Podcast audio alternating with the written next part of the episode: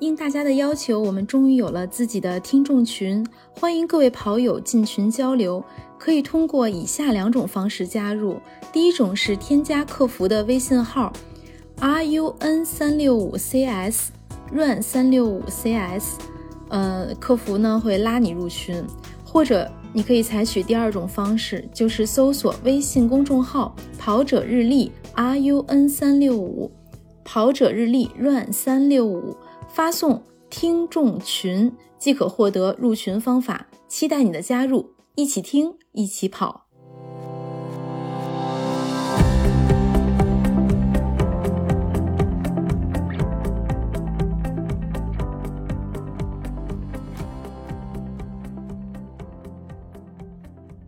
欢迎收听《跑者日历》，我是不知道什么时候才能够追逐到梦想的王悦。 Hello，大家好，我是没有今天嘉宾年轻的，但是可能还有那么一点点梦想的佳宁。大家好，我是。不怎么年轻，但依然想追求梦想的男子。大家好，我是王连正，我是依然年轻，正在追追逐梦想的王连正。欢迎欢 迎！哎，这一刀把我们仨扎的可以啊！确实年轻哈。对，今天我们请来了一位又年轻又优秀又有梦想的跑者王连正。嗯、呃，先简单介绍一下王连正。首马就跑了二三七，第二次跑马拉松跑了是二二四，呃，马拉松 PB 成绩是二二一。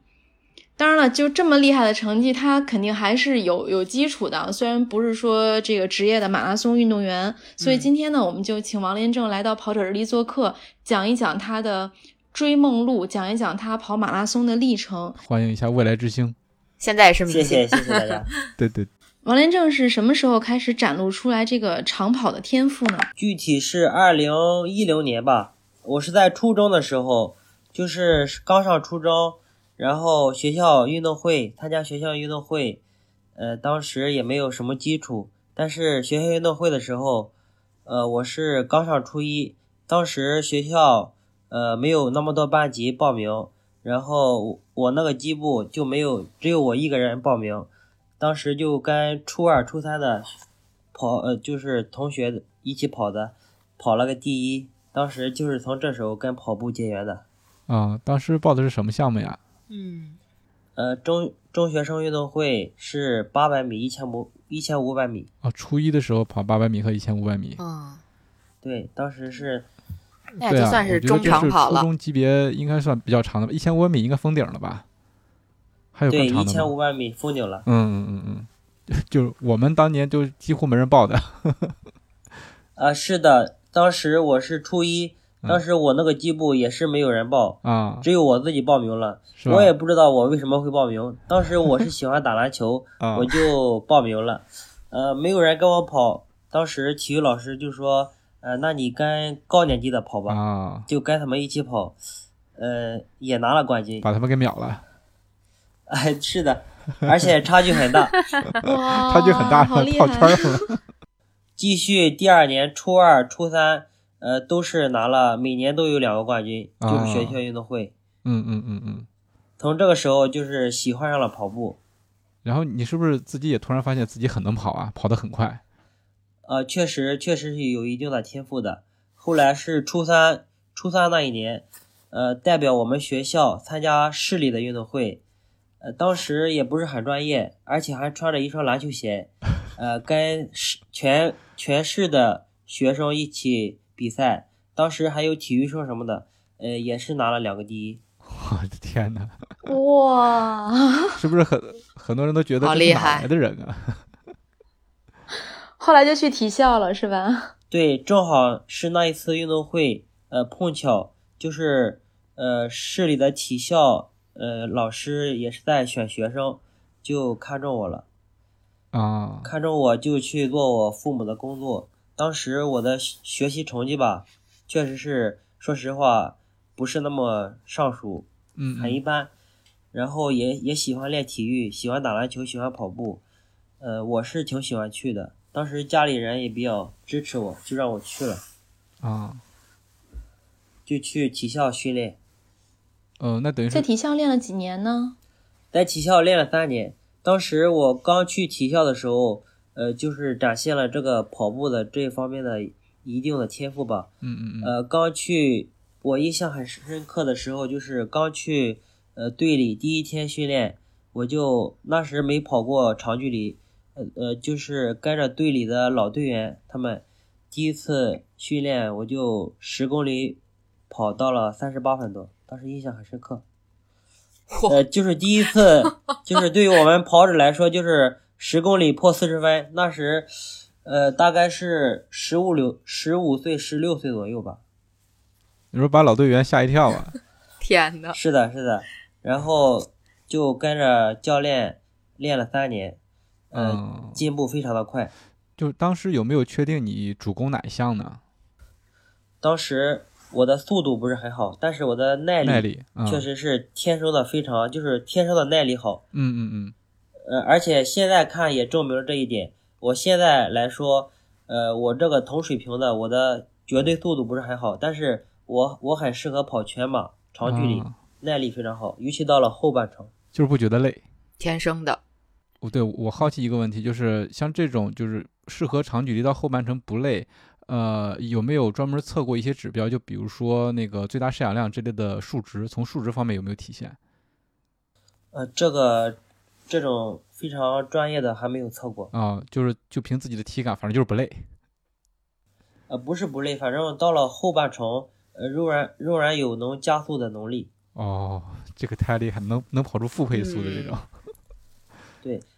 嗯，对，顶尖选手好像都是这种比较多，就要么就是前后半程差不多，要么就是快后半程比对前半程快。对，这个都是我们这种业余选手羡慕这的。次冬泳马拉松，呃，山东冬泳马拉松就是，呃，跑了也是 PB 了一点点，跑了其实是跑了打开二二幺了，啊跑了二零二零五五几吧，也是就是前半马、嗯前半马跑了七十一分，然后就是呃后半马跑了七十分左右。哎，我刚才没介绍王连正的半马 PB，王连正的半马 PB 应该是六十八分钟，我天，可太快了。也拿过很多半程马拉松的啊冠军。嗯， 嗯，对，现在很厉其害。嗯实没有真正的呃，现在应该是又又进步了，但是最近没有跑过半马，因为现在就是平时训练的时候自己跑呃也能跑六十八分多。训练水平六十八分，太恐怖天了。呐， 真的，这这比赛是得是啥水平啊？哎，那我就就是这个问一个问题吧，就是像呃像你们这些，就我在我心里都是精英选手啊，就像你们这些精英选手，比如说呃平时的训练和比赛。是不是还是会比赛的时候会更兴奋、更快一些？就是如果说发挥出来平时训练的水平的话，那么比赛其实会拿出可能比训练时最好成绩更好的这种成绩，还是说就基本持平，不会有特别大的变化？呃呃，你说的很有道理。呃，首先这个比赛一般是 PB 都是在比赛中跑出嗯的，因为这个比赛一是气氛好，再一个就是你你有对手跟你竞争，还有就是互相领跑的，还有就是当这个范围好的时候，你的肾上腺素，对对对，就是这种就，特别刺激。一般都是好成好成绩都是在比赛中跑出嗯的。嗯嗯，但是在这个基础上，这都离不开平时训练的积累。后来从体校出来之后就上班了，是吧？就短暂的离开了呃跑步这件事儿，是这样的吗？对，当时，当时我的成绩呃提高的非常稳定，然后教练也也非常喜欢我，但是后来离开的原因就是呃没有什么特别的原因，就是因为呃我的父母并不是不支持我，就是有他们就是这个体校就是体育生活吧，体育专业，他他们都是常年不回家的，因为需要系统的训练，还有备战比赛，所以对于父母这一方面吧，还是比较就是苛刻的。他们已经到了后期，已经忍受不了这种状态了，就是常年见不到我这种 状态。哎呀，可以理解。还有就是我还有一个姐姐嘛，嗯，我一个姐姐她是出嫁到青岛了，也是，呃，就是一年回不来几次嗯吧。嗯嗯所嗯，以就是我父母年龄也、也大了，他们的意愿就是、就是跟我商量，就是说你常年不回来，就是说也需要是不是也应该考虑我们的感受？呃，什么就是回来成家立业什么的，嗯，当时考虑的考虑的也比较多吧，当时也是恋恋不舍，但是呃，有时候鱼和熊掌不可兼得，呃，在父母这一块儿考虑的更多吧，就是回来了。是，尤其嗯是你那个在体校毕业之后，相当于是也该到了一个成家立业的年纪了。你像一开始你从初三那年毕业之后去，呃，进入体校，我记得你刚才说是家里还是挺支持的，对吧？支持你去过去训是练的，，是的，对，然后然后随着年龄的增长，觉得到了另外一个人生阶段了，所以说要要对你的人生做一个另外的规划，所以就想把你给招回去。但是你这边还是恋恋不舍的，还是想没有，人家啊对就回成绩来方面有一上些班提高了，上班了也结婚了，并且现在还有一个很可爱的宝宝。哇哦，其实当时，呃，当时离开的时候，呃，就是当时离开的时候，我的父母也是支持我的，嗯但是就是他们让我回来的时候，就是就是，呃，就是抱着跟我就是商量的余地，就是说如果你坚持不回来，我们也没办法。但是当时跟我妈通电话，她在电话里就是说，呃，又是抹眼泪，又是怎 么你的，这边受不了了当。时心里，呃，确实受不了了。有有些东西确实是，呃，比跑步更重要，嗯嗯所以嗯我就是选择了回来。啊，还是非常孝当时顺。回家的时候也是，嗯，当时离队的时候也是，也是哭着走的，确实恋恋不舍，因为当时也是属于就是成绩的上升期，嗯嗯，也有自己的梦想有追求了，也是也是属于半途而废吧，并不是说毕业了回来的。嗯嗯嗯，那回来之后上班几年，又开始重新跑步了呢？当时父母当时回来之后，呃就是第一年，就是父母通过给我介绍女朋友，就是 成家立业，啊，呃，给我介绍了一个就是他们他们的朋友的一个女儿，也是两家知根知底吧，嗯嗯嗯，但门当户对是，都是很熟悉，嗯对媳妇儿也是比较就是善良的那种，嗯嗯反正一拍即合，嗯呃，啊，八年就结婚那了，很顺利，嗯、很顺利。嗯半年就结婚了。当时回来之后，呃，有点自暴自弃，心理上还是还是没有，就是，呃，考虑就是没有想通。嗯嗯回来之后，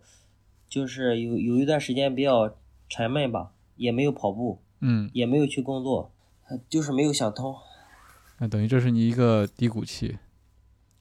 对，但是结了婚之后也是工作了，呃，结婚之后工作，呃，入职了我们当地的一家呃民营企业，呃是机械行业，机械行业。然后就是嗯结婚之后，呃呃，有了小宝宝之后，呃，通过我们当地跑团的一个范围的带动，还有我媳妇的鼓励，又重新开始了跑步。嗯还有其实也是，呃，有一个契机吧。有一次我在篮球场打篮球，那一阵又开始打篮球，就发现了体育场有跑步的，就过去跟他们一起跑。又是穿着篮球呃，虽鞋然当时吗？不跑步，但是，对，还是穿穿着篮鞋。然后他们在约跑，呃，他们跑团当时也有几个跑得快的，然后我就跟着他们一起跑。我虽然穿着篮球鞋，但是我的基础还是比较扎实那的，肯定的，毕竟在体校我就待跟着过他。们跑，而且还不累。呃，他们就问我，嗯问我你怎么跑得这么快？啊我说，我说我以前接触过体育，就这样跟我们的跑团就是结缘，后来通过跑团的带动，我的就是跑步的这份热情又回来了。这是哪年的事儿啊？哦，三年前吧，三年前。那18对，年是是在今年的年初决定放弃工作，就是不工作了，然后一心追逐跑步梦，是这样的吧？因为这个事嘛是，呃呃，就是接接着刚才说吧，嗯就是通过跑团的范围的带动和我媳妇的鼓励吧，又重拾跑步，呃，直接就是一发不可收拾，呃，就是反正这个梦想又点燃了，还有我们现在这个马拉松这个比赛越来越多，梦想又点燃了，呃，那个时候吧，几乎又上瘾了。呃，每次就是白天工作，晚上就跑步，有时候下了班儿，加班的话，晚上都跑着回家。嗯嗯，通勤跑对，呃，然后我离开体校的时候，那时半马跑过是幺幺五，回来之后练了一年的时间，就跑到了幺幺零。跑到幺幺零之后，太厉害了。嗯，就这么一直坚持跑，呃，直到直到今年厦门马拉松之后，去年练了一冬天，厦门马拉松之后，呃，厦门是跑了二幺，从那个时候家人就是，呃，其实我的家人都是非常支持我，嗯嗯他们让我放弃工作原因就是就是想让我先就是追求两年梦想吧。当时我父母也是对我有一说心里有一点点愧疚，让我追两年梦想，呃，回然后回去也正好出来闯一闯，啊如果不行的话再回去上班。哦，其实这也是跟家里商量过的，嗯，家里也支持。对，因为因为现在毕竟有小宝宝了，然后也得为家庭这个呃承担责任。那就是今年厦门马拉松跑出了两小时二十一分的这个成绩之后，在家里人的支持下，决定就专心训练了。我看你今年夏夏训的时候还也上了高原是吧？对，呃，跟一居一起练的今。年夏训，今年夏训也是一居马拉松俱乐部发发出的邀请，当时也是呃没有去过高原训练，心里也是有一点期待，然后就是对自己的呃极限也也想探讨一下，也想 PB 一下，呃，跟家里人同意之后，我就报名了，报名去练了一个月。嗯，效果怎么样呢？嗯，呃，效果非常好。呃，首先是，呃，首先是这这个身体机能的一个进步。通过去高原训练一个月，然后回来之后，呃，确实在这个成绩有有了提高。还有最重要的就是，去跟这个教练学了一学了不少新的理念。哦，回来之后，呃，通过总结，呃，变成自己的一些训练方法，学到了不少东西。嗯，那等于在上高原之前，你这三年的跑步时间，就重拾跑步之后这三年，其实一直都是在自己摸索、自己练。等于今年的夏训，你才真正接触到了就相对专业的这种教练给的指导，是这样的吗？是的，我以前跟的那位教练嘛，他是他是中跑的教练，中长跑的教练，嗯并不是练马拉嗯，松的。啊后来我也是自己在呃网络平台学习学习他们的训练方法，呃，自己摸索着训练。然后自己把自己的成绩往上提高。啊，对，嗯然后平时训练都是，呃，每次练完了我都会，呃，记我的训练笔记，然后，呃，练一段时间我就回看一下，自己总结一下，也会有一定的提高。哦，哎，那那那我想问，能不能给我们举一两个例子？就比如说，你通过你的训练笔记能看到自己的身体的变化，或者说能总结出一些改进的一些方法的例例子吗？我特别好奇这个。呃，其实最重要的是，呃，我每次就是我现在呃已经有非常成熟了，也是每次呃备战比赛的一个月，我都会翻以前的一些训练笔记，比如说以以前的以前的一些备战的备赛的计划，比如说呃这一次马拉松备赛的一个训练计划，然后呃通过这个计划。呃，练练完之后，这次比赛是怎样的效果？嗯然后每次比赛回来，我都会，呃，是都都会记录一下这次比赛一些感受，然后下等下一次比赛呃再回看一下，会有一个新的认识。哦，我大概知道。就比如说，我上一次比赛之前的上一个备战周期是什么样一个状态，然后跑的时候是一个什么结果以及什么感受，然后到这个周期里面的话，看有没有什么呃之前做的不好的，我要改进；以前做的好的，我要坚持，是这么一个过程。对这个，我这个这个习惯其实是，呃，我在体校的时候也是教练呃让我这样做的，啊，当时也是一直记训练笔记，后来回来之后再次训练也是养成了这个习惯。啊，那我觉得我们业余跑者跑得没那么快的，也可以记一下训练笔记。如果你不记录的话，呃，时间长会了忘，以前的训练是没有什么很深的印象的。啊，但是我的印象很深刻的时候，就是当你翻看训练笔记的时候，看见某一天的训练计划，你你一下子就会回想到那天的训练训练的一些细节。嗯，我没记过，我决定以后也要记一记， 多多少少记一下。哎，就可以可以再展开说一下，就是呃，记的话都有哪些内容呢？就里程，然后时间，然后还有就自己的感受吗？其实我现在就是，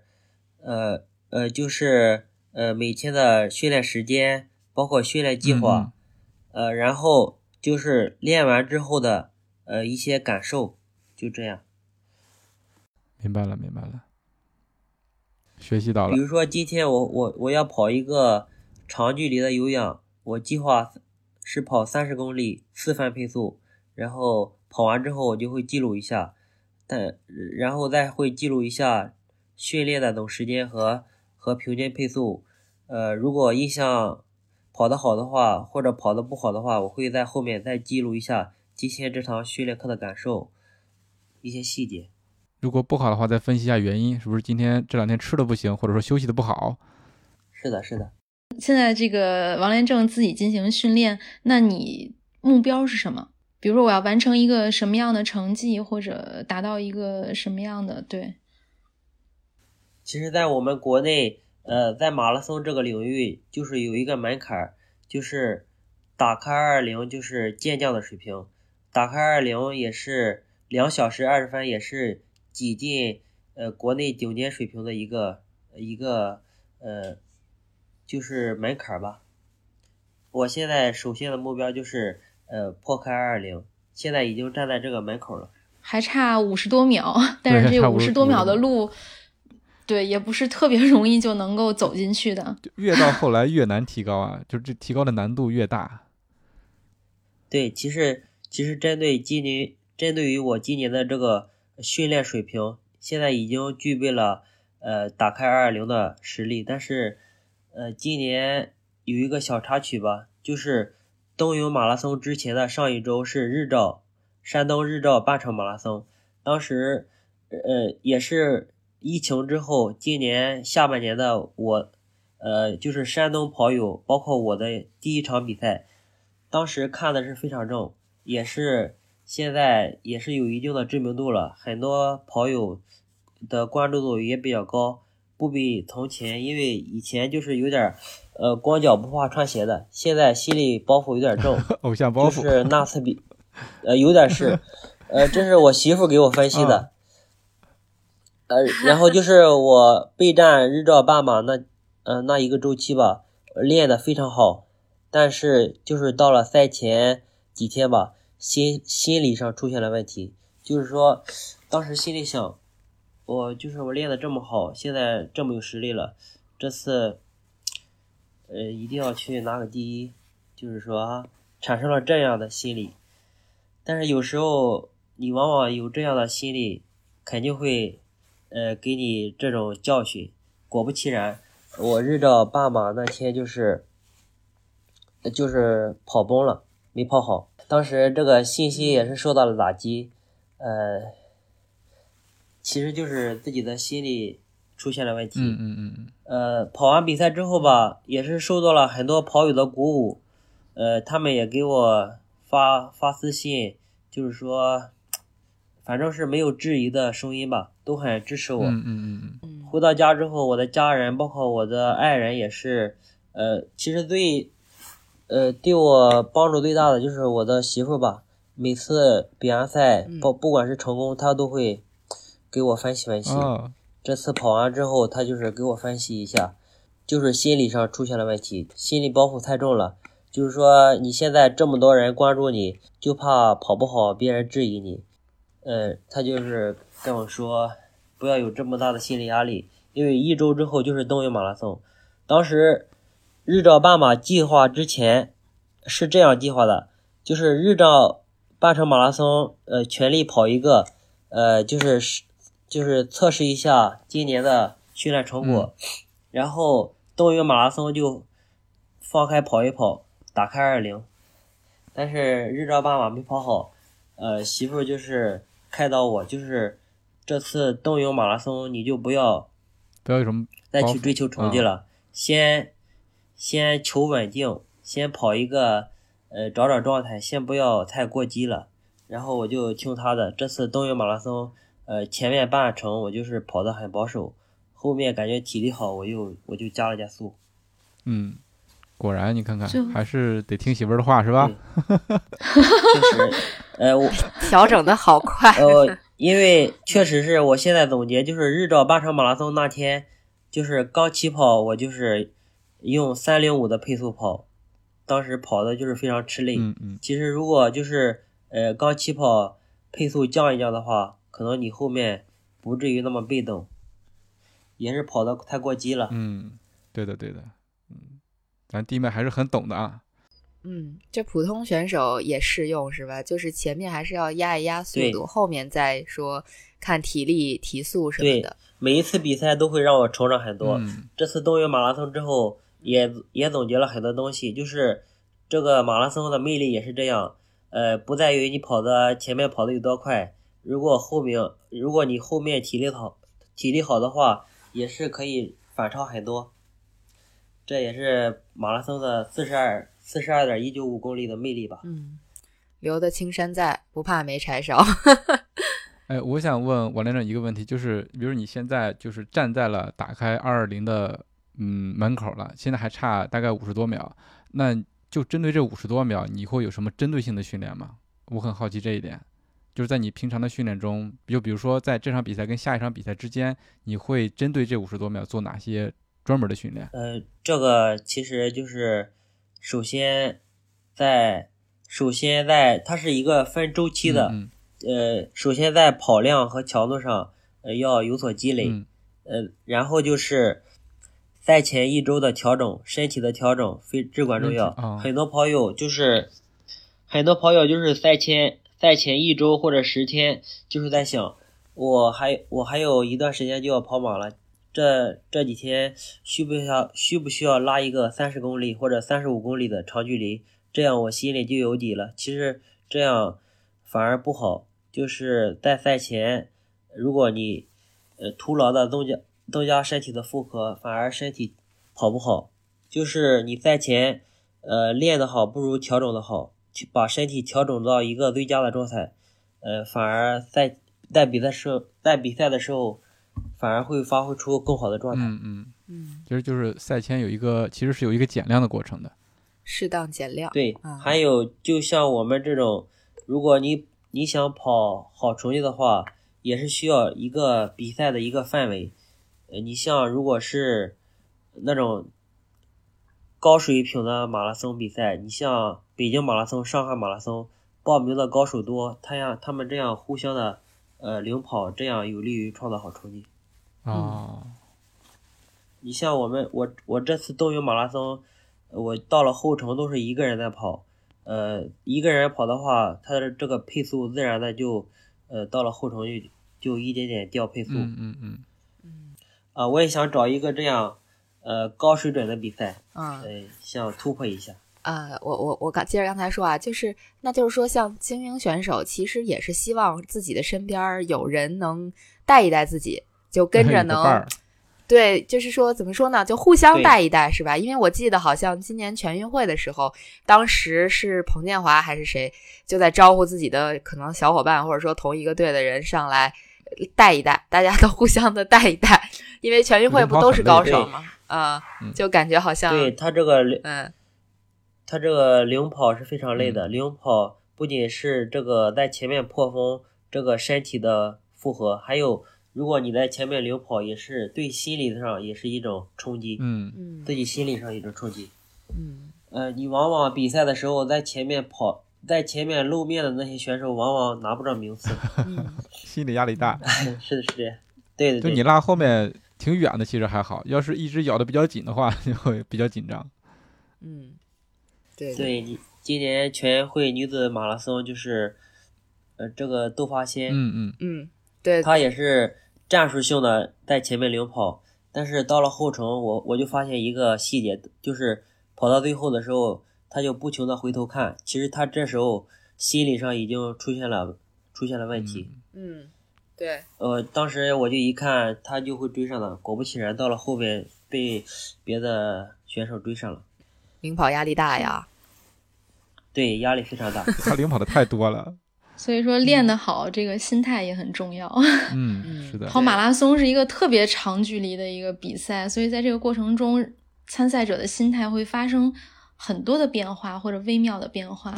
影响着你的对对比赛成绩。嗯，是是的，是的。嗯，所以他们那些像他们那些老将，发挥的反而会更加稳定。呃，尤其这个像我们国内那个董国建老师，他的比赛我看都是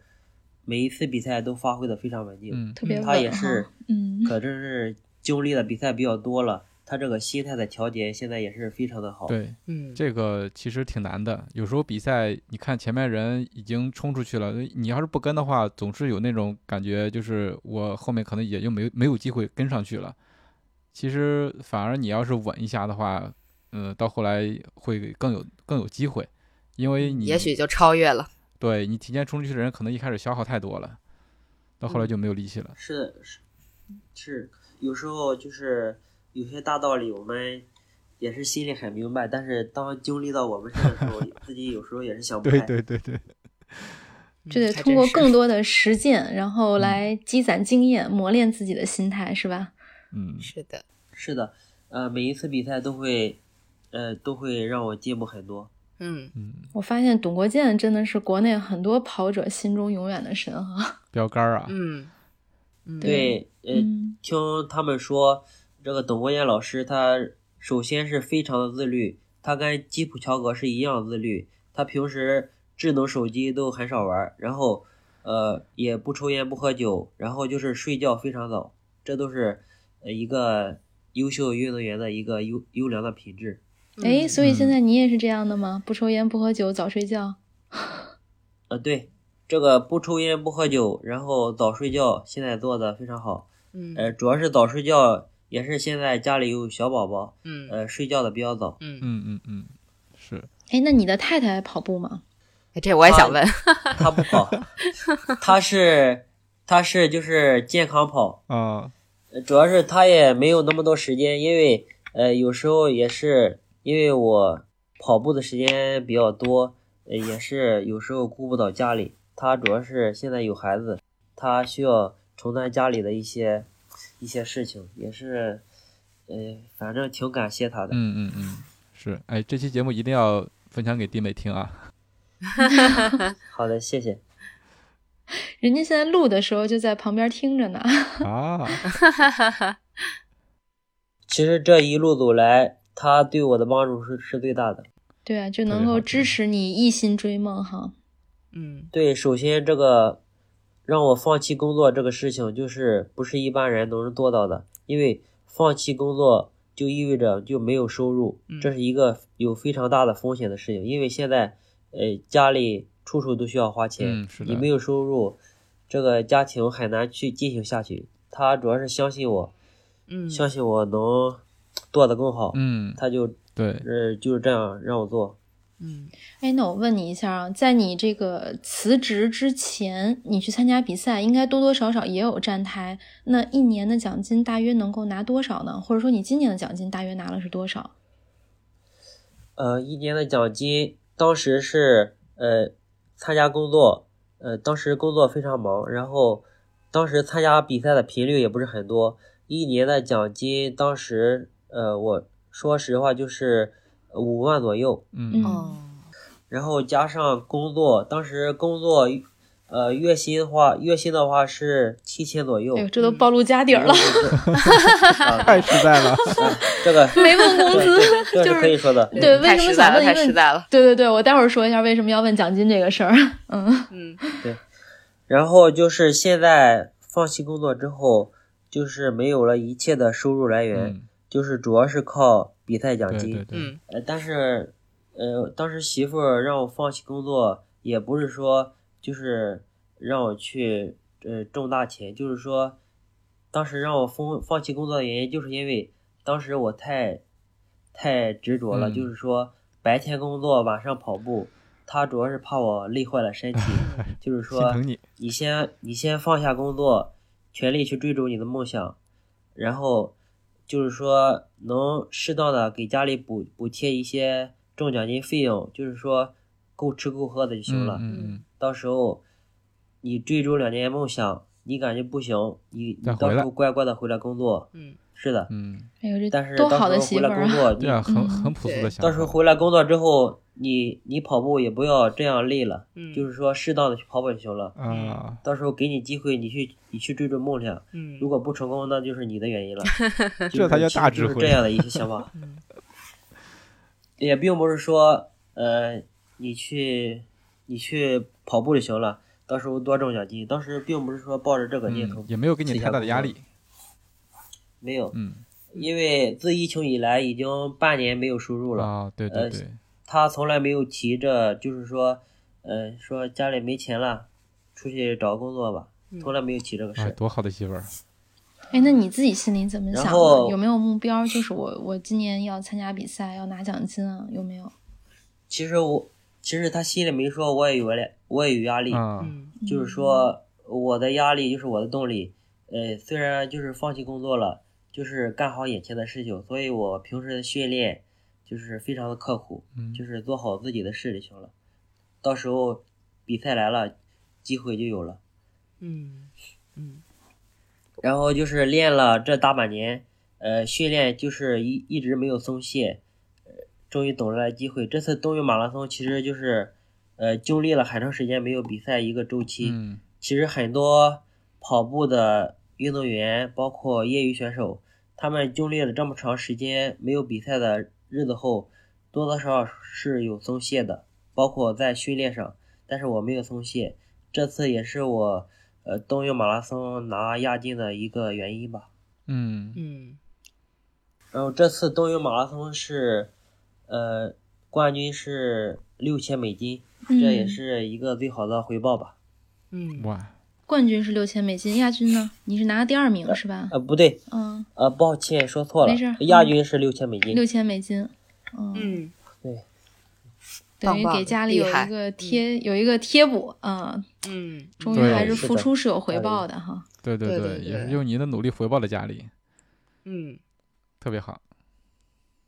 那如果比如说你打开了二二零的这个成绩，你自己下一步还有什么样的目标呢？比如说我我我有计划的会参赛啊，或者有有有什么样的目标？当时放下工作也是还有一个别的想法，就是说，因为常年是在工厂里上班，但是他这个思维包括一些想法都是都被冻结了，学不到很多东西，就是想出来也想闯荡一下。现在又有了新的目标和梦，小目也是目标吧，就是说，现在就是呃知知名度也提高了，然后成绩也在稳步提升，就是想我近两年我想呃就是创建我创建一个我自己的品牌，嗯，就是看看能不能成。嗯很有这品想牌法，是关于这什个么品的牌呢？想想做什么呢？比对如对是对训练营啊，还是这个服装品牌嗯这个品牌就是一是这个训练营，第二个就是跑步装备，嗯呃服装这一方面。嗯啊，有了创业的想法。嗯，嗯对，出来闯荡也是认识了很多好朋友，他们也是帮助了我很多。嗯，然后出来在社会上闯荡，自己的一些认知和思想上也是学到了很多东西，呃，这个思维更加活跃了。嗯嗯所以现在，呃，我就是想，就是说，能不能通过我这个一些优势，也能不能自己创做一做一点自己就是能挣钱的一些事情。嗯哎，那你出来参加比赛有没有？就是你刚才说也结交了很多朋友，那有没有什么有意思的事情可以跟我们分享呢？呃，其实有很多，其实最有意思的是现在分享一下，就是这次呃夏天去一居马拉松俱乐部吧，说一下这个事情。嗯嗯去之前，呃，一居马拉松俱乐部它这个是收费的，呃，一个月是六千元。嗯嗯嗯当时，当时媳妇是其实是，她她心里想想让我去，但是说她不舍得这六千块钱。嗯，因为我没有收对入对了，对，他请他就是心疼这六千块钱，但是我的一些都是跑步的一些朋友，他们就是呃后来就是说我就跟他们说，他一他们一开始就是非常想让我去，也是以我为榜样吧，嗯呃后来就是说跟他们一说就是不去了，呃我的几个朋友，他们呃一听说是不去了，他们就知道是什么原因，嗯，就是因为我媳妇原因，也是这个，就是这个这六千块钱的事，嗯嗯他们就是就找我，就是说这次你必须得去，你不去也得去，因为就是这次你去就行了，就是你放心去就行了，这次费用就是我们几个人给你平摊就行嗯，了。哦，当时非常感动。这么好的朋友，嗯等于给你很众好筹了对一个名额，是吧？真是对，这次就是去一居马拉松俱乐部，这个费用就是我我的我朋友给我出的，嗯嗯，但是但是这个这个这个人情已经记下了，后后期的话肯定会用别别的方式会还回对去对的。对对对对，嗯主要是当时去，当时也是吃饭吧，一块吃饭，当时也是感动的，也是也是哭了，当时嗯在、在酒席上嗯，被他们很感动。所以廉政，你说你多幸福，有这么好对啊的媳妇儿，然后还有这么好的朋友，哎呀，就是对，当时他们就是给我类似于众筹吧，嗯嗯众筹了一万块钱，就是你这次去，包括来回的费用，嗯，顺便就是买点营养品什么的，嗯放心的去跑就行了。哎，当时确实非常感动，哎呀，这是一个真实的事情。嗯，这个嗯，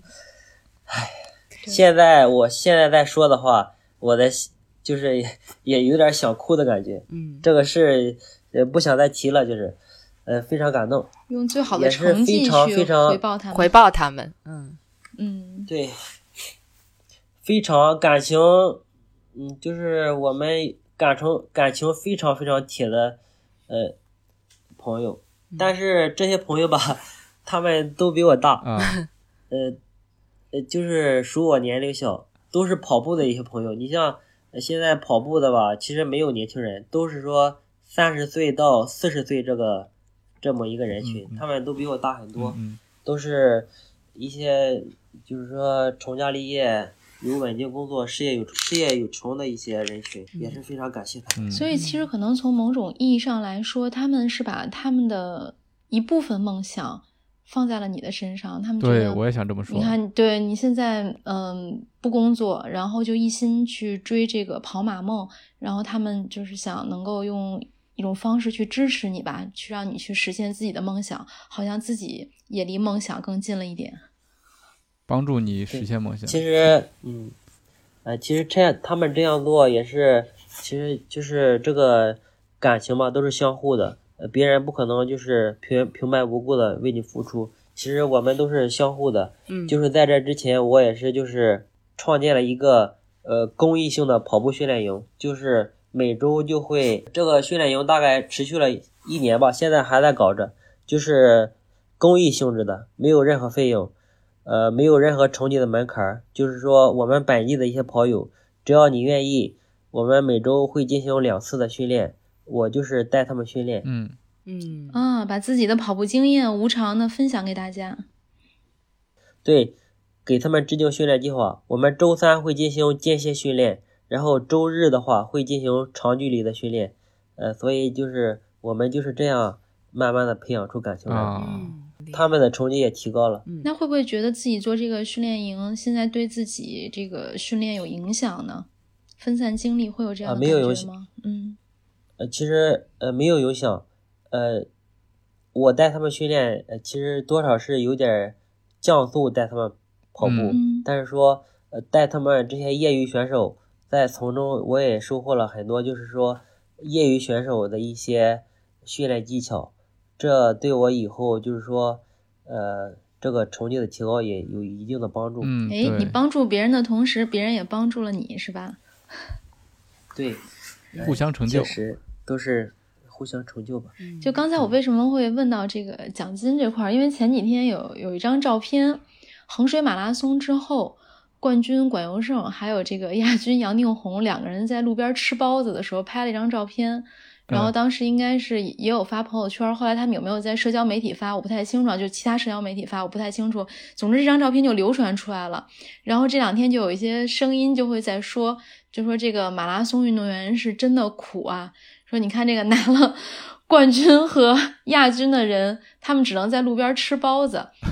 后来，对，今天我也在也也有发微博去反驳这件事情。首先，他们两个人就是在中国马拉松的这个地位上，呃，我不能说就就非常高应该已经是，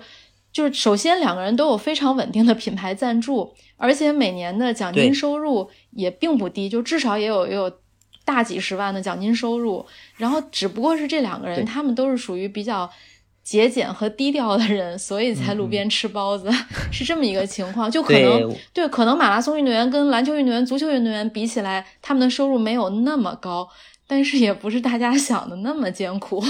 其实也没什么，对，其嗯实就是就喜欢其吃包子实嘛。我也接触过，对，其实我也接触过很多精英运动员，嗯，就是甚至比我水平非常高的，嗯他们也是就是说，呃，就是我们跑者的一种精神吧。我们跑步的，不管是你有没有钱，他们都是非常务实和低调的，尤其在跑步中悟出了一些一些事情，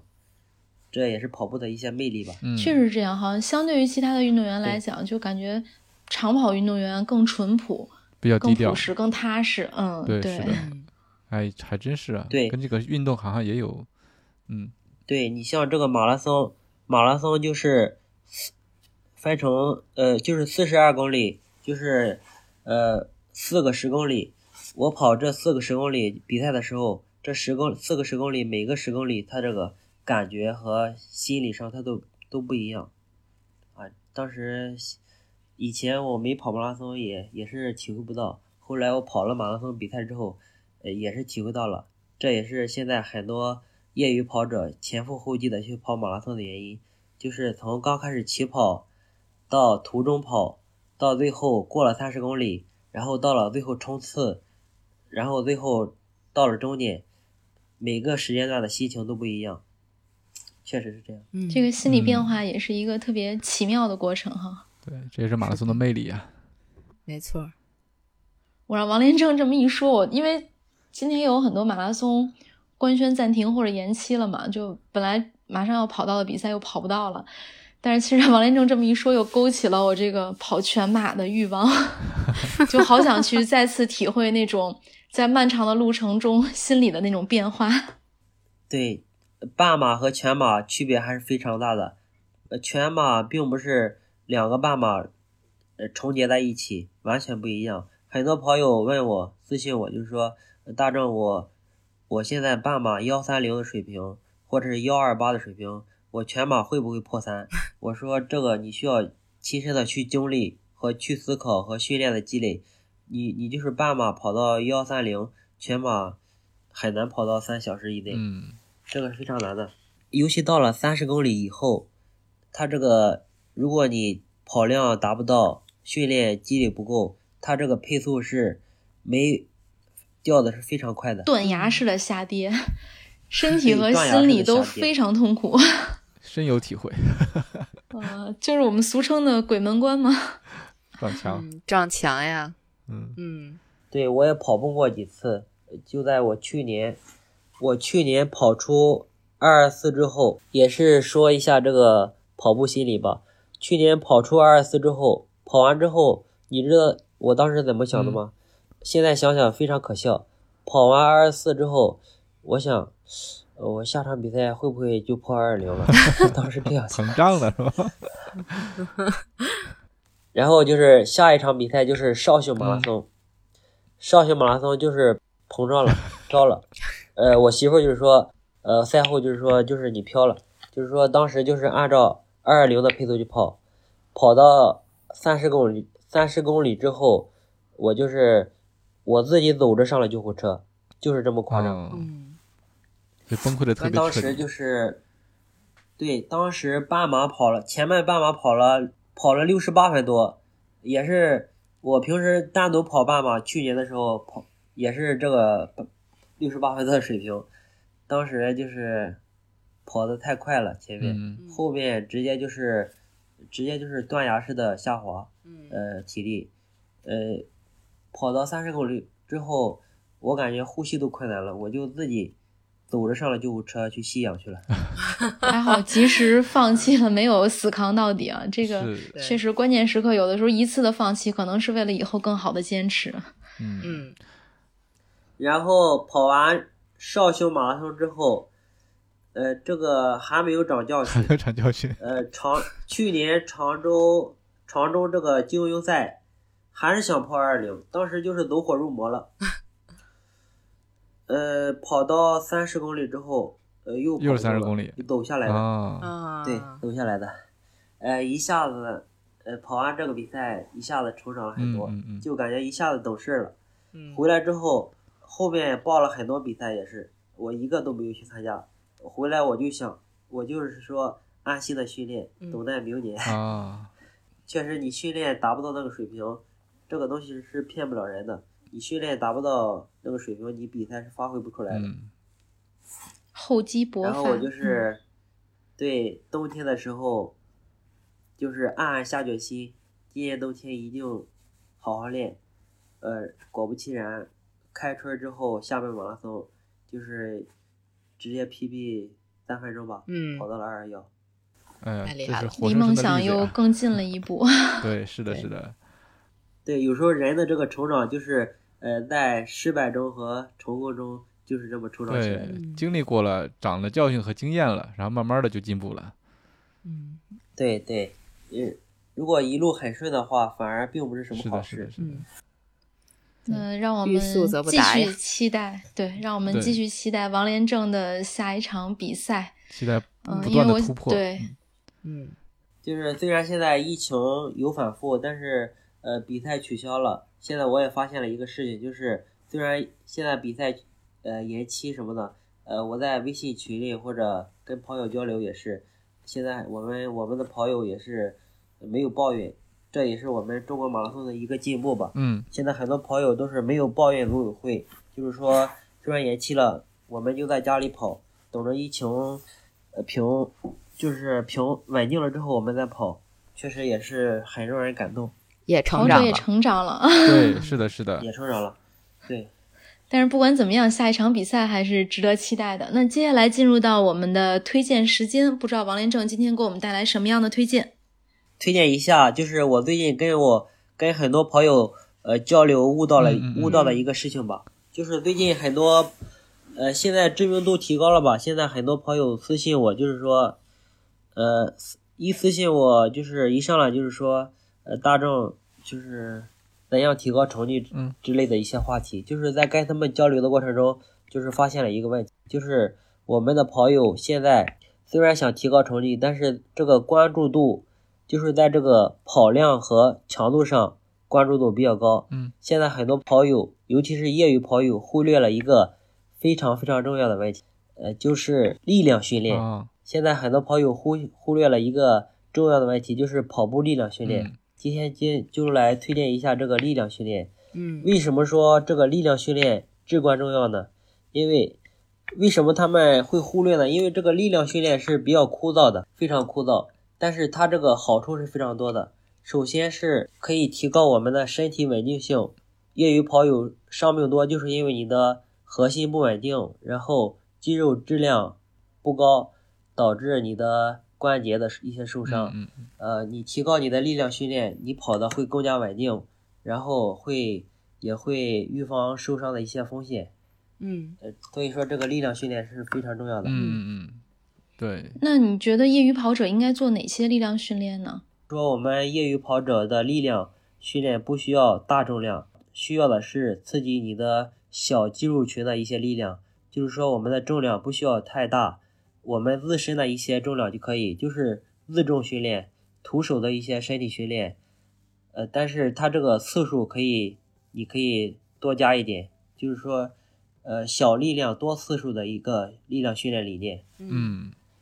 非常好的建议啊，给到我们的对业余跑者，就是除了我们要练速度、练耐力、上强度，还要做力量训练，保持你核心的稳定啊、脚踝的稳定、肌肉的稳定，可能才能够取得更好的成绩，而且保证你在跑步的过程中不受伤。嗯，也是非常专业的对建的，议是，是这样一个事。嗯嗯，对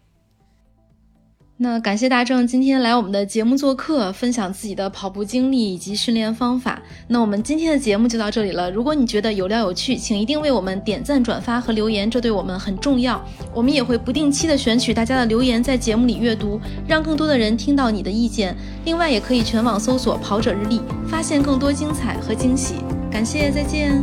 谢谢谢谢谢王连正，谢谢大家，期再待你见的，好成绩。好嘞，再见，谢谢大家。